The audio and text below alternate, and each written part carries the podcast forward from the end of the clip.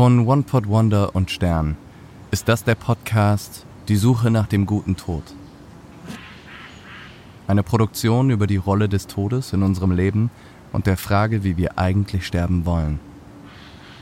Mein Name ist Lukas Sam Schreiber. Es ist der natürliche Lauf der Dinge, dass wenn Menschen sterben, ihre Angehörigen zurückbleiben. Das Älterwerden ist eine andauernde Reihe von Verlusten. Oder wie der Autor Philip Roth es noch viel heftiger beschrieb.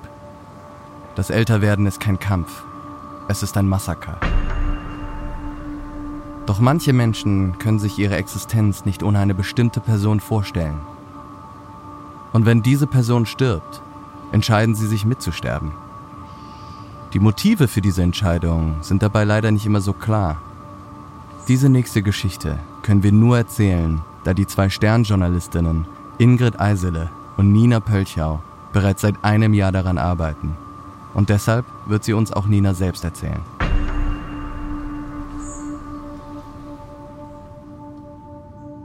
Ich heiße Nina Pölchau und bin beim Stern Reporterin und Redakteurin. Mein Bereich ist Psychologie vor allen Dingen. Also der Schwerpunkt sind die Geschichten über Menschen. Wie ich an dieses Thema kam, war wirklich wie so oft in unserem Job ziemlich zufällig. Eine Bekannte von mir erzählte von einem Paar, das gemeinsam sterben will und die jetzige gesetzliche Lage, also dass das möglich ist, ohne große Einschränkungen eine Sterbehilfe in Anspruch zu nehmen, ähm, dass dieses Paar eben jetzt seinen Tod mehr oder weniger vorbereitet die half mir dann, den Kontakt herzustellen. Das war auch nicht schwierig, weil gerade der Mann sehr gerne auch über seine Pläne sprechen wollte. Hallo, Herr Rode. Kommen Sie rein. Hallo. Grüß Gott. Ja, nehmen Sie im Wohnzimmer bitte Platz. Dankeschön. Gehen Sie durch, ich gehe mal vor. Beiden waren lange also sozusagen die besten Freunde. Er hatte, beide waren geschieden. Er hatte immer wieder Frauenbekanntschaften. Äh, Sie lebte als Single und er war so der, der ihr half beim Tapezieren am Wochenende und so weiter. Sie dafür seine ganz, ganz loyale Stütze im Job. Und Beide betrachten ihre Beziehung als eine, eine ganz, ganz große Liebe mit dem Fundament der Freundschaft. Für mich war das Wichtigste, dass ich meine Frau kennengelernt habe. Ja, aus jetziger Sicht war es eigentlich für mich immer wichtig, dass ich das machen konnte, was ich mir vorgenommen habe. Und besonders schön war es, wenn es dann noch erfolgreich war. So richtig gut war, dass ich hier in Deutschland leben durfte oder noch darf, dass ich in meiner Familie sein durfte, dass ich meinen Mann kennenlernen durfte, aber auch, dass mich ganz viele liebe Menschen begleitet haben. Ja, dass ich so viel Nähe und Liebe erleben durfte. Das ist im Rückblick eigentlich sehr wichtig gewesen. Ich habe sie erlebt als sehr symbiotisch, zwei starke Personen, muss man sagen. Man darf sich da nämlich nicht täuschen. Also einerseits war sie eben die Sekretärin, er der Chef. Dann ist er eindeutig der Lautere. Er ist der, der viel, viel redet. Sie ist die Stillere. Sie ist die, die die Wohnung putzt. Sie ist die, die den Kaffee serviert. Aber es sind beide starke Persönlichkeiten, nur eben mit einer verschiedenen Ausprägung.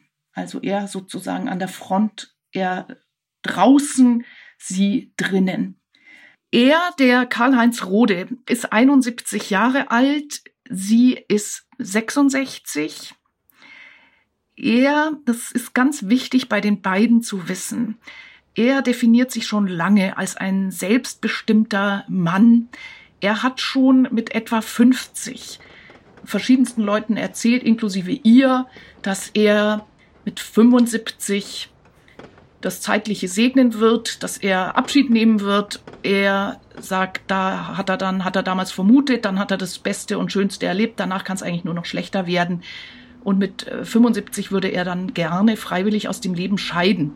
Er hat sich da auch so ein Bild zur Seite genommen, nämlich Indianer, die irgendwie, wenn es reicht, gehen die in die Steppe und verdursten und verhungern dort. Und so ähnlich würde er sich das auch vorstellen, nur eben am liebsten mit Hilfe von äh, irgendeinem Medikament oder was ihm da eben zugänglich ist. So konkret war es dann auch noch nicht. Seiner Frau hat er das ähm, auch so eben mitgeteilt und die hat später in unseren Gesprächen erzählt, dass sie das nie so ernst genommen hat, dass sie so dachte, na ja, äh, da ist noch viel Zeit bis dahin und vielleicht überlegt er sich's anders und hat dann also ist da gar nicht so sehr drauf eingegangen. Dann ist er aber mit Ende 60 schwer erkrankt und zwar hat er zwei Erkrankungen. Das eine ist eine Entzündung des Trigeminusnervs, das äh, spielt sich im Gesicht ab, führt zu massivsten einschießenden Schmerzen. Also die Leute sagen, das ist wie, wie sind äh, gleicht irgendwie Elektroschocks. Und zweitens hat er eine Parkinson-Diagnose. Er kommt allerdings mit beiden eigentlich noch ganz gut zurecht. Also die Schmerzen sind schon stark, aber damit kommt er ganz gut klar. Und gegen den die Trigeminusnerv, wenn Schmerzen, nimmt er Medikamente, auch Morphium. Für mich war das ein ausschlaggebender Grund, dass ich an drei Tagen mal das Gefühl hatte, tatsächlich zu sterben. Und das war der Grund, weshalb ich gesagt habe, dass wir uns diesem Risiko nicht aussetzen wollen, dass einer von uns übrig bleibt, dass der andere stirbt. Ich wusste, dass meine Frau alleine diesen Mut nicht hätte und ich hatte zu Beginn, weil ich der Auffassung war, ich bin gesünder als meine Frau, dass ich sie überleben würde. Ich hätte dann den Mut. Nun ist es so gekommen, dass ich gesundheitlich mehr Probleme habe. Und die Verantwortung für meine Frau, die ist so groß, dass ich sie nicht alleine lassen möchte. Ist egal, wie groß die Schmerzen sind. Oh, die Verantwortung empfinde ich als riesengroß, weil ich sie kenne, was sie möchte, was ihr Angst macht. Es ist ein Verantwortungsgefühl für meine Frau.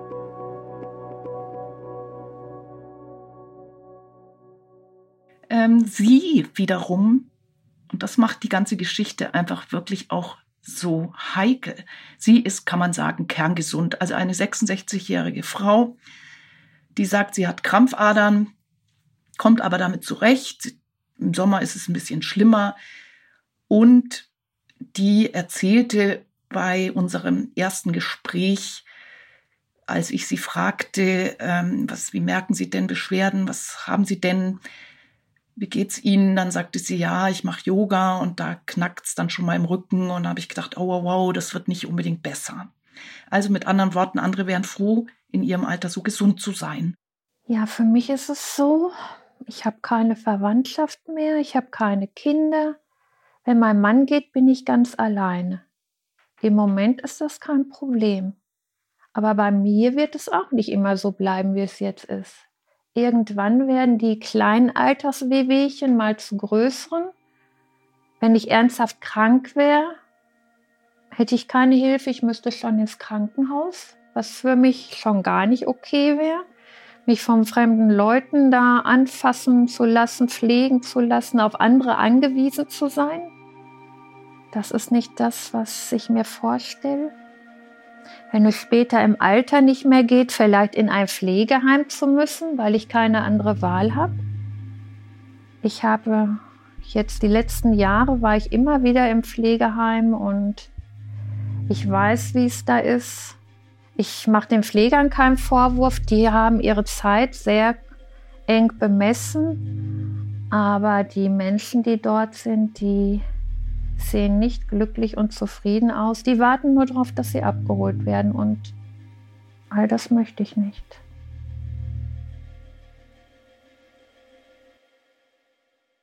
Sie hat eine Mutter gehabt, die auf der Intensivstation lange war mit amputierten Beinen, eine starke Raucherin. Die Karin Rode, die Tochter, raucht nicht, aber sie hat die Mutter in elendem Zustand gesehen.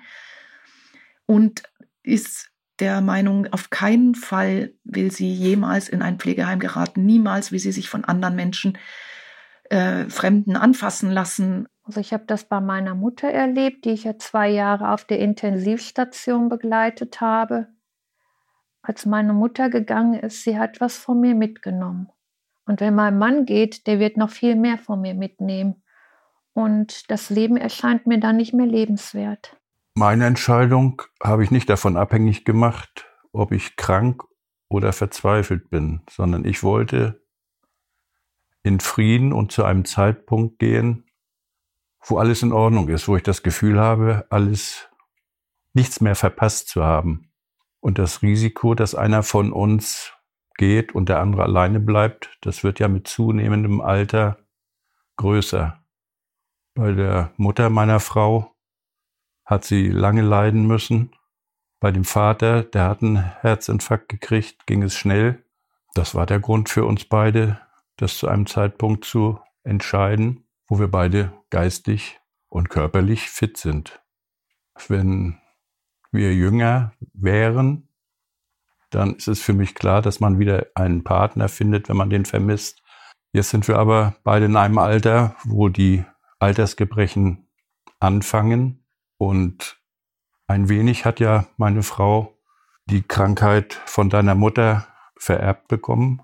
Und wenn ich daran denke, dass sie damit alleine bleibt und dass sie hier in Stuttgart keine Verwandten, keine Kinder hat, für die sie da sein müsste, dann ist es für mich schwer nachzuvollziehen, wie sie ihr Leben auch nach der Trauer zufrieden weitergestalten kann.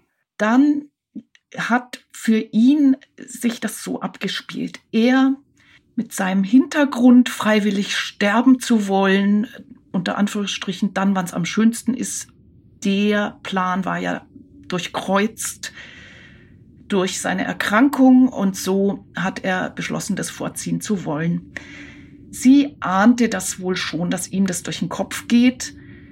Er konnte nicht schlafen, wie wie oft wegen dieser massiven Schmerzen im Gesicht, schlich sich dann mitten in der Nacht aus dem Ehebett an den Computer und hat eine Mail diktiert, weil er eigentlich gar nicht mehr richtig sprechen konnte durch diese Entzündung, also ähm, Sprachprogramm rein diktiert. Und in dieser Mail schreibt er dann, dass er über das selbstbestimmte Sterben intensiv nachdenkt, und er stellt darin die Frage, ob sie bereit sein würde, mit ihm gemeinsam zu gehen. Ich habe mir lange darüber Gedanken gemacht, was sie und wie sie wohl antworten würde, auch wenn sie schreibt, sie würde ohne mich weiterleben. In meinem Brief, der ja vorher kam, stand auch, dass sie alles von mir kriegen würde, wenn sie sich dafür entscheidet. Ja, gezeigt hätte mir das natürlich schon, dass unsere Verbindung nicht über den Tod hinausgeht. Geschrieben hatte ich, dass ich sie nicht beeinflussen möchte und dass sie die Entscheidung ganz alleine treffen soll. Vielleicht wäre ich etwas enttäuscht gewesen. Oder nicht vielleicht, sicher.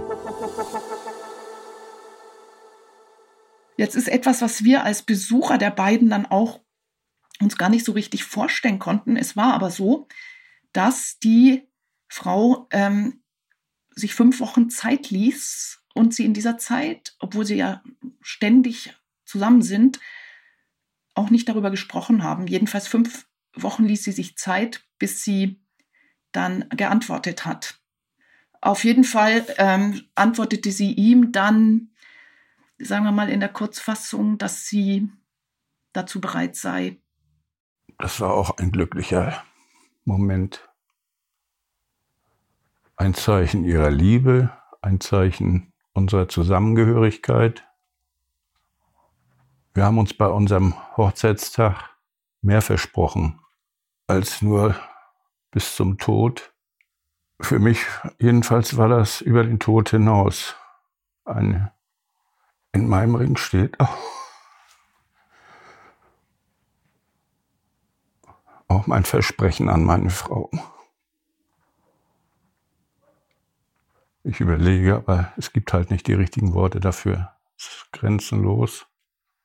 Die Verbindung ist auch nach 15 Jahren noch so, dass wir uns jede Nacht bei den Händen anfassen. Wenn einer von uns geht, geben wir uns einen Kuss. Ja, und das jeder, weil, es, weil er es so innerlich braucht. Die beiden standen jetzt vor der Frage, wen weihen sie ein? Wie ziehen sie die Sache durch? Die waren also schnell entschieden, das zu machen. Sie haben dann sehr gründlich darüber nachgedacht. Wie machen sie das auf eine verantwortliche Art und Weise? Ist es also klüger, sie sterben und alle anderen erfahren es danach? Oder ist es klüger, man, sie weihen die Menschen ein und geben denen gewisserweise auch die Möglichkeit, sich zu verabschieden? Wir haben den Vorteil, dass wir wissen, wann wir sterben. Alle anderen sterben ja auch, nur wissen sie nicht wann. Und ich finde es ein Geschenk für uns, dass wir mit den Hinterbliebenen noch sprechen können und alles dafür vorbereiten. Wenn man plötzlich geht, sind die Hinterbliebenen im Ungewissen. Das finde ich auch für die Hinterbliebenen und für uns schrecklich, dass es so sein muss. Das Ganze begann mit einer Familienkonferenz, die sie einberufen haben. Aus Corona-Gründen war das per Video. Und bei dieser Konferenz waren also diese beiden älteren Enkel dabei, die beiden Ex-Schwiegertöchter und auch noch die Schwester von, von dem Karl-Heinz Rode. Dann haben sie also von ihrem Vorhaben erzählt und es ist das passiert, was sie dann auch mit anderen Freunden und Bekannten erlebt haben. Die Menschen waren überfordert. Die eine Schwiegertochter hat geweint und die anderen blieben mehr oder weniger stumm. Ein oder ein paar Tage später meldete sich ein Enkel, etwas druckste etwas herum, so wurde es mir geschildert und dann sagt der Opa, was ist denn jetzt mit der Geldanlage, die du eingerichtet hast, die ich da mit 25 kriegen soll, also erst in ein paar Jahren. Und da hat Karl-Heinz Rode erzählt, da war er schon etwas enttäuscht. Ähm, aber er versicherte dem Enkel, das läuft alles weiter und sagte dann so, wie man sieht, verkraften die das ja ganz gut, weil sie so real sich mit realen Dingen beschäftigen. Wichtig ist noch ein Paar, finde ich, ein Freundespaar, die wirklich entsetzt waren. Ja, sie sagte eigentlich nur immer, ich bin so wütend. Ich will nicht, dass ihr geht. Und es hat sie so wütend gemacht, weil wir jetzt gehen wollen und, und besonders, weil ich ja auch noch keine Krankheiten habe und das hat sie einfach so wütend gemacht und sie konnte da erst gar nicht so, ja, ich glaube, ihre Wut hat sie auch blockiert, um nachzudenken, warum ich gesagt habe, ich begleite Karl. Da hatten die sich getroffen, die saßen gemeinsam an einem Tisch. Der Mann, ein Finanzberater, also eigentlich ein durchaus auch cooler, sachlicher Mann, der fing äh, richtig an zu weinen. Und seine Frau, beide sagten, also bei Karl-Heinz wissen wir das ja schon lang und der ist ja auch krank, da kommen wir gerade noch mit. Aber Karin, du, du bist kerngesund das kann doch nicht wahr sein. Das sind jetzt die einzigen beiden, die sich wirklich versucht haben, auf ihre Art und Weise einzubringen, die sogar angeboten haben, der Karin bei ihnen, bei ihnen zu wohnen, vorübergehend, um wieder Fuß zu fassen. Dieser Mann hat selbst seine Frau durch Krebs verloren und hat inzwischen wieder geheiratet, ist sehr zufrieden mit seinem Leben und und hat auch aus diesem Grund gesagt äh, zu dieser Freundin Karin, du kannst doch wieder auf die Beine kommen, da gibt's doch noch ein Leben. Und das war schön, als sie nachher sagte, okay, ich kann mich jetzt damit arrangieren. Jetzt sage ich, es war richtig, dass wir alle reichlich früh auch informiert haben. Weil, wie gesagt, bei der einen Freundin, wo diese Wut war, haben wir dann auch zusammen sicher daran gearbeitet, dass sie diese Wut, Wut verliert und ja, es war schon richtig. Und das ist ja klar, die Menschen brauchen auch die Zeit, um sich an den Gedanken zu gewöhnen und da reinzufinden, sich vielleicht auch wirklich mal mit der Endlichkeit auseinanderzusetzen. Die ist ja immer so ganz weit fern. Alle sterben, aber ich noch nicht. Und somit wurden alle damit jetzt mal konfrontiert. Und ich glaube, viele haben sich da jetzt schon mal ein bisschen mehr mit befasst. Oder es ist mal wieder präsent geworden. Ich denke, dass immer erst eine Sprachlosigkeit kommt. Ja. Dann wird darüber nachgedacht und wenn die Menschen etwas näher wissen, dann kommt doch langsam eine Akzeptanz. Mhm. Die Verbindungen sind viel intensiver geworden. Wir hatten uns zu Anfang darüber Gedanken gemacht, ob es überhaupt gut ist, mit ihnen zu sprechen. Und dann haben wir uns dafür entschieden und die Reaktionen, die machen mich glücklich, ja. Ich habe das immer als besonders gut empfunden, auch wenn nicht immer das Verständnis von Anfang an da war. Aber wir haben uns so viel Zeit gelassen, mit den Verwandten und Freunden zu sprechen, dass sie das annähernd auch verstanden haben, worum es uns geht. Also ich habe zwischendurch schon mal Zweifel gehabt, als ich so den Schmerz bei den anderen miterleben durfte. Ja, es war eigentlich auch etwas, was uns zusammengebracht hat. Aber dann habe ich mich auch manchmal gefragt, mein Gott, was tust du den Menschen an? Und im Nachhinein war es richtig. Nur die Frage, ist es so richtig, wie wir es jetzt gemacht haben, ist mir schon gekommen.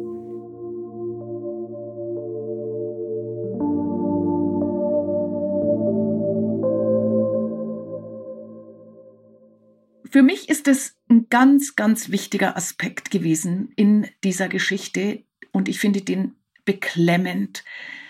Nämlich beide, aber ich fokussiere mich jetzt hier auch auf die gesunde Karin Rode, die vorher nie Gedanken hatte, vorzeitig aus dem Leben scheiden zu wollen, hatte nur Freunde, die total überfordert waren in gegen sozusagen ein Gegengewicht darzustellen zu der Blase, in der sich Karl-Heinz Rode und Karin Rode einfach befanden.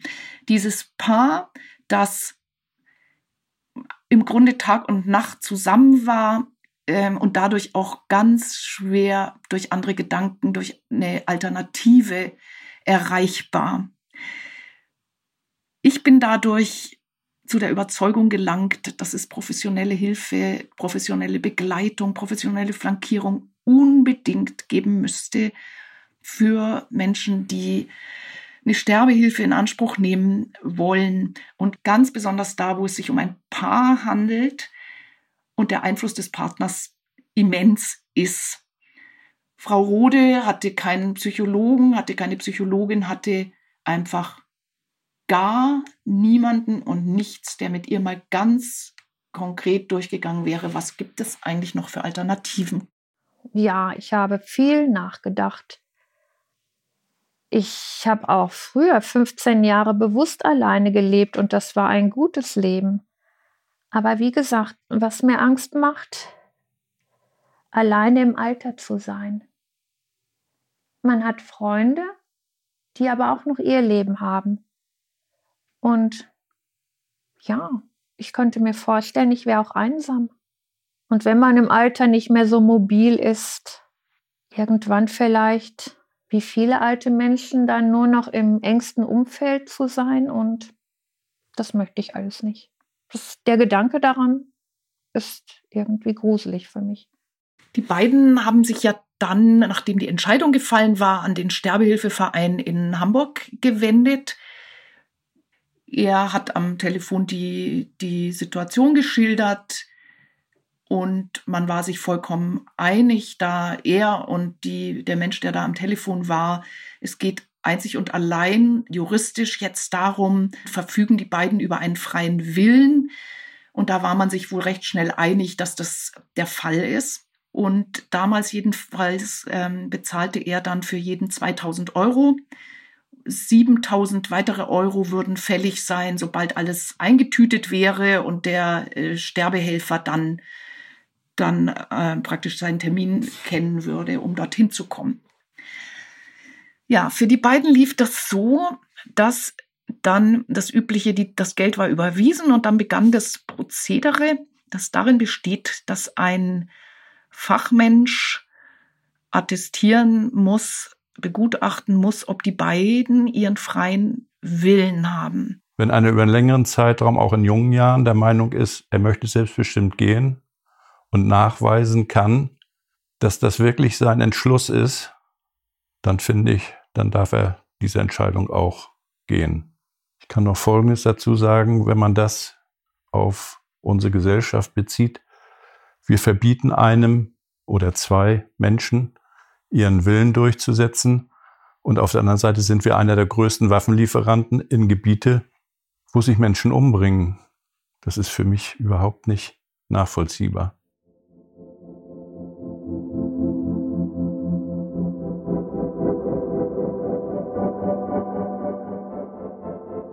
So fuhren die dann also nach Hamburg und sind dort zu einem Gutachter gegangen. Er hat sich besonders lang mit dem Herrn Rode unterhalten und dann weniger lang einzeln mit der Frau Rode und dann auch noch mit denen gemeinsam.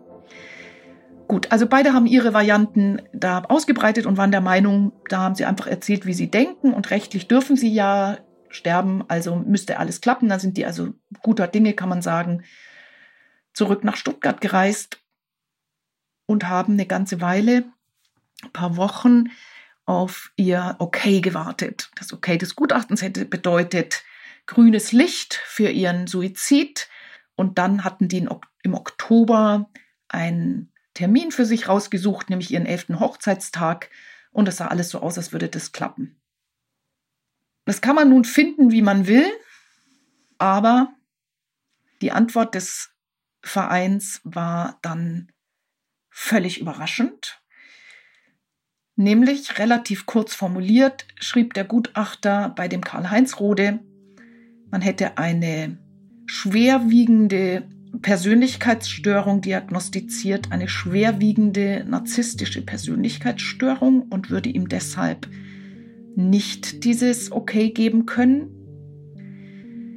Bei der Frau Rode stand, dass ihre Absicht zu sterben ja mehr oder weniger mit seiner Absicht zusammenhängt und dass man deshalb ihr das auch nicht gibt. Wir hatten einen ähnlichen Fall in Süddeutschland. Hier spricht Professor Robert Rossbruch, der Präsident der Deutschen Gesellschaft für Humanes Sterben, einer der Sterbehilfevereine in Deutschland. Er ist schwer krank, wollte gehen, sie auch.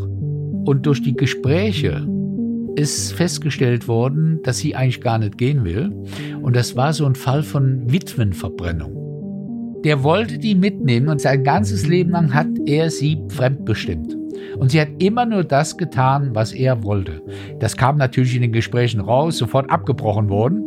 Das Interessante daran ist, dann wollte er auch nicht mehr gehen. Obwohl er schwer krank war. Er wollte dann auch nicht mehr gehen, weil er seine Frau nicht mitnehmen konnte. Die beiden standen damit jetzt, standen da vor einem wirklichen Dilemma. Also, ich glaube an, er ist ein schwerkranker Mann. Ich glaube, dass ihn aufrecht gehalten hat, dass er eben einen Plan hatte zu sterben und dass er zutiefst jemand ist, der ungern Schwäche zeigt. Aber die beiden waren dann allmählich in einer ganz schön desolaten Situation. Ich habe ja oft mit den beiden dann telefoniert und per Videoschalte und so ähm, und mit anzusehen, wie er immer zerstörter wurde, auch nach dieser, diesem Gutachten. Also wirklich ein gebrochener, kranker Mann.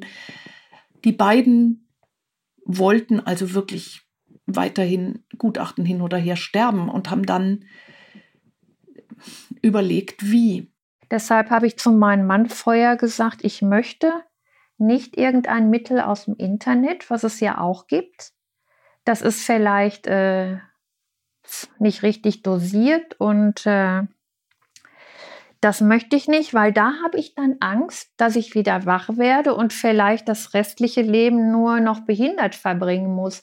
Also für diese Dinge wäre ich nicht zu haben. Da brauche ich wie immer im Leben auch schon so meine Sicherheit. Wenn ich die Spitzen meiner Schmerzen sehe, laufe ich gegen die Wand oder springe irgendwo runter. Wenn es dann wieder vorbei ist, dann habe ich die Motivation, so lange weiterzumachen, bis ich einmal in der Öffentlichkeit sehe, dass es, dass etwas geschieht. Oder wie lange meine Frau sagt, wir verschieben den Termin. es war ein Schock für die beiden. Und dann nach einiger Zeit der, des Schocks, da lag die Frau Rode dann nur noch im Bett und wollte auch niemanden mehr sehen. Seine Symptome haben sich massiv verstärkt. Aber dann äh, siegte die Kampfbereitschaft und sie haben sich Atteste, er hat sich vor allem, er hat sich Atteste ausstellen lassen von, er hatte eine Zeit lang eine Psychologin wegen seiner Erkrankung, er hatte einen Neurologen, er hat einen Aus Hausarzt. Ich glaube, zwei von den beiden haben dann ähm, ihm attestiert, er hätte keine, aus ihrer Sicht, so wie sie ihn erlebt haben, hätte er keine schwerste Persönlichkeitsstörung. Und dann hat er also mit dem Anwalt gedroht und mit der Öffentlichkeit gedroht und dem Verein das geschickt und er sei nicht einverstanden mit dieser Entscheidung. Der nächste Zug bedeutet für mich wiederum, dass da einfach willkürlich in einem in einem Auf und Ab, in einem Tempo, das keiner nachvollziehen kann, reagiert wurde. Diesmal nämlich schnell, vorher langsam, später wieder langsam, wird man sehen. Jedenfalls, zack, kam die Antwort, okay, gut, einverstanden, wir machen noch ein Gutachten. Haben vielleicht hier und da etwas abgeschwächt. Ich habe das so gehört, er hat dann ein bisschen weniger von seiner Theorie, die er schon lange hat, erzählt, mehr von seinen körperlichen Problemen. Die beiden haben dann gewartet. Und gewartet und gewartet.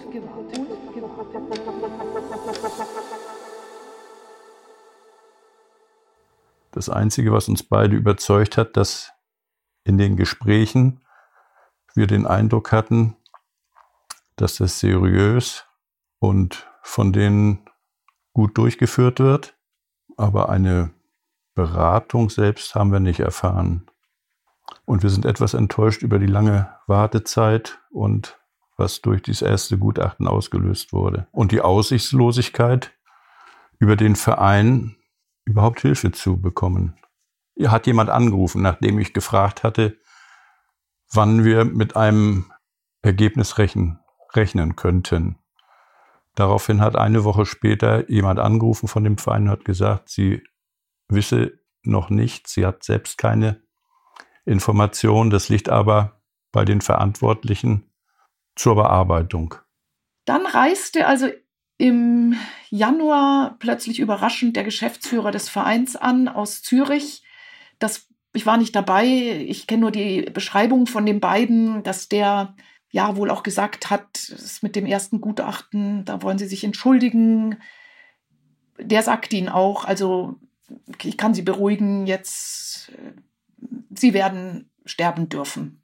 Ich habe mein Leben lang Entscheidungen treffen müssen und wichtige Entscheidungen und die hat mir keiner abgenommen und das ist für mich in Ordnung, ja.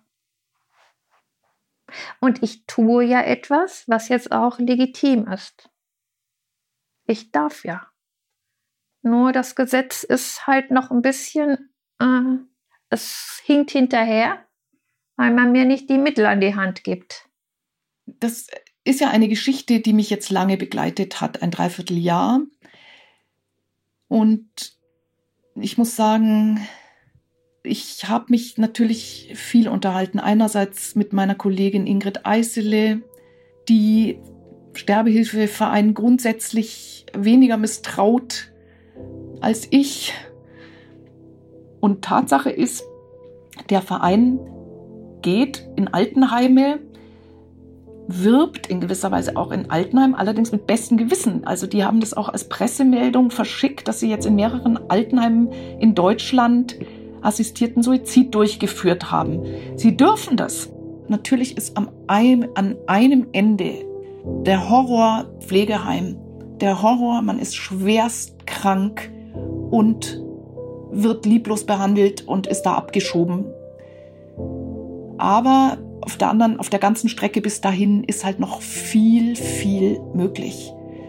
Auch in einem Pflegeheim kann es sein, dass jemand, der da ist, noch sehr viel für andere Menschen tut und verbreitet. Und das, das ist ein Aspekt, der mir ganz, ganz wichtig ist. Also ich bin dadurch vielleicht noch mehr eine Befürworterin des Lebens gewesen, aber eben auch der dringenden Diskussion und dringenden Beratung von, von Menschen in so einer Situation.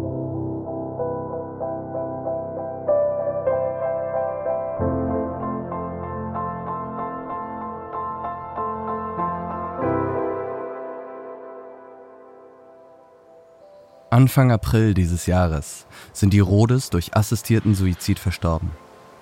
Genau wie sie es geplant haben, hatten sie nie das genaue Datum genannt, an dem sie es machen würden. Niemand sollte die Möglichkeit haben, sie aufzuhalten. An ihrem Todestag ging eine automatische Abschiedsmail an Freunde, Familie und auch den Stern. Die Asche von Herr und Frau Rode ist in einem Ruheforst im Schwarzwald vergraben. Ja, wir bekommen ein Schlafmittel und wir wissen, so anderthalb bis zwei Stunden dauert das, bis dann das Herz aufhört zu schlagen. Wir kriegen aber vorher ein Schlafmittel und schlafen dann und ja, es wird so sein wie abends, wenn ich mich ins Bett lege, nur dass ich morgens nicht mehr aufwache, sondern dass ich dann, wenn ich wieder bewusst werde, dann auf einer anderen Ebene bin. Wir möchten zu Hause sterben in unserem Ehebett. Hm. Dann würde ich meine Frau in den Arm nehmen und dann werden wir unser Getränk nehmen. Und ich werde sie im Arm halten. Ja, zusammen, ruhig und gelassen. Ja. Ja, und mit Dankbarkeit im Herzen für unser Leben. Und in der nächsten Folge von die Suche nach dem guten Tod. Weil das Schlimmste vom Sterben hatte ich ja schon hinter mir. Also wenn du schon auf Morphium eingestellt bist, wenn du schon künstlich ernährt bist, wenn du ein Bett hast, in dem du liegst, ja, und dich so daran gewöhnt hast, dass immer jemand kommt, wenn dir es nicht gut geht. Also es ist ja Luxussterben. Ich werde nie vergessen, als ein Patient noch ähm, röchelte und ich ihm dann eine Ghetto-Faust gegeben habe. Ghetto-Faust ist immer unser Ding. Ähm, und er sagte, bevor ich sterbe, wollte ich deine scheiß alte Hackfresse nochmal sehen. Und der ist dann auch in der Zeit, wo ich da zum Einsatz war, ähm, verstorben. Ja, das sind so Momente, wo man sich denkt, es gibt keinen besseren Job.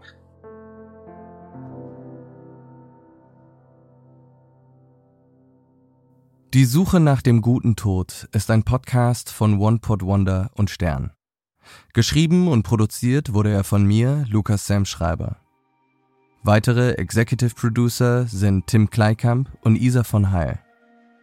Sounddesign und Executive Editor bei OnePod Wonder ist Mingo Faas. Besonderer Dank geht an Annika Schnücke, Linus Günther und Anna Beke Gretemeyer.